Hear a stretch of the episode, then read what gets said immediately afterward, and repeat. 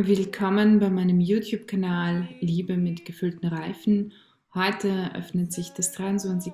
Türchen und es ist der 23. Dezember. Morgen ist dann die heilige Nacht und übermorgen Weihnachten. Ich hoffe, dass ich euch etwas vorbereiten konnte und wir gehen heute zur nächsten O-Antiphon. O Immanuel. O Immanuel Rex et legifer noster, expectatio gentium et salvator earum, veni ad, ad, veni ad salvandum nos, Domine, Deus noster.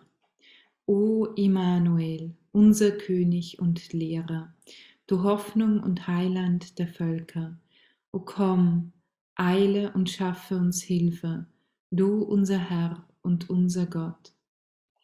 Ich finde, in diesen U-Antiphonen kommt mit jeder U-Antiphon ein dringenderes Sehnen, ein dringenderes Bitten an den Herrn, erlöse uns, hilf uns, eile uns zu Hilfe.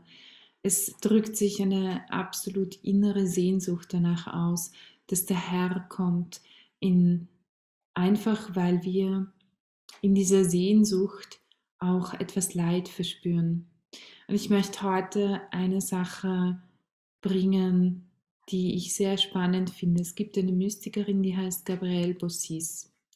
Sie war Schauspielerin und hat äh, wirklich ist in der ganzen Welt mit ihren Stücken, die sie auch selbst geschrieben hat und die sie performt hat, ähm, durch die Welt gezogen.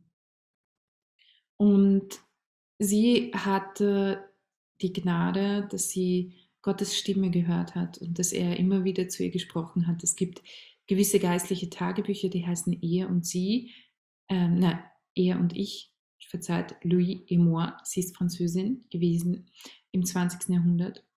Und es gibt eine Begebenheit und ich finde, das spricht sehr viel für eine gewisse Haltung, die wir in unserer Zeit, die wir als Mensch in dieser geschichtlichen Zeit, als geschichtlicher Mensch jetzt in den Terminologien der Theologie des Leibes zu sprechen, ähm, die wir als geschichtlicher Mensch in unserer Zeit vollkommen außen vor lassen. Es gab die Begebenheit, wo sie gemeint hat, okay, sie muss schon wieder auf die Post gehen, Briefe, immer dieses tägliche, mühselige einerlei. Und da kam Gottes Stimme und hat zu ihr gesagt, was erwartest du? Du bist hier noch auf der Erde und noch nicht im Himmel. Und ich glaube, wir dürfen nicht ähm, mürbe werden, ob der Sehnsüchte, die in unserem Herzen sind. Es gibt Sehnsüchte, die werden in dieser Zeit als geschichtlicher Mensch nicht zu 100% gestillt werden, weil diese Sehnsucht eine Sehnsucht nach der Fülle des Himmels ist, die in dieser geschichtlichen Zeit hier auf der Erde nie in der Gänze erfüllt werden kann. Wir müssen lernen, diese Spannung auszuhalten zwischen dem Vorgeschmack des Himmels hier auf der Erde durch Dinge, die Gott uns schenkt und oder durch eine Gnade, die er uns einfach dadurch geschenkt hat, dass wir schaffen, uns untereinander ein kleines Stückchen Himmel zu bereiten hier auf Erden.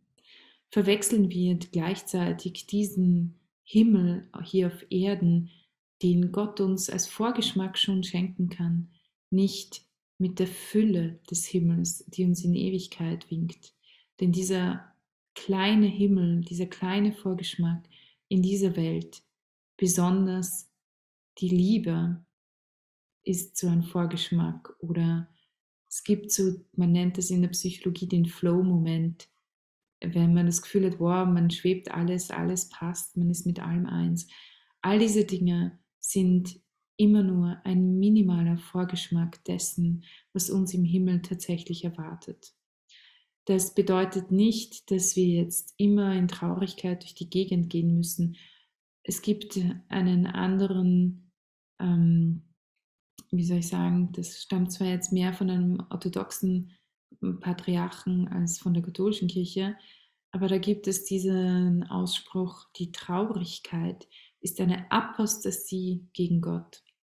Das heißt, die Traurigkeit ist eine Auflehnung innerlich gegen Gott. Und dennoch haben wir diese Sehnsucht. Das heißt, wir müssen diese Spannung aushalten lernen zwischen der Sehnsucht nach dem Himmel, die nie in dieser Welt und nichts in dieser Welt wirklich befriedigen kann, nur für kurze Momente, nur ein Schatten davon kann hier auf der Welt verkostet werden. Und gleichzeitig diese Vorgeschmäcke des Himmels. Das möchte ich euch heute mitgeben und morgen hören wir uns dann für den letzten 24. Tag dieser wunderschönen Reise zu diesem wunderschönen Fest, wo der Retter, der Himmel selbst, geboren wird. Bis morgen.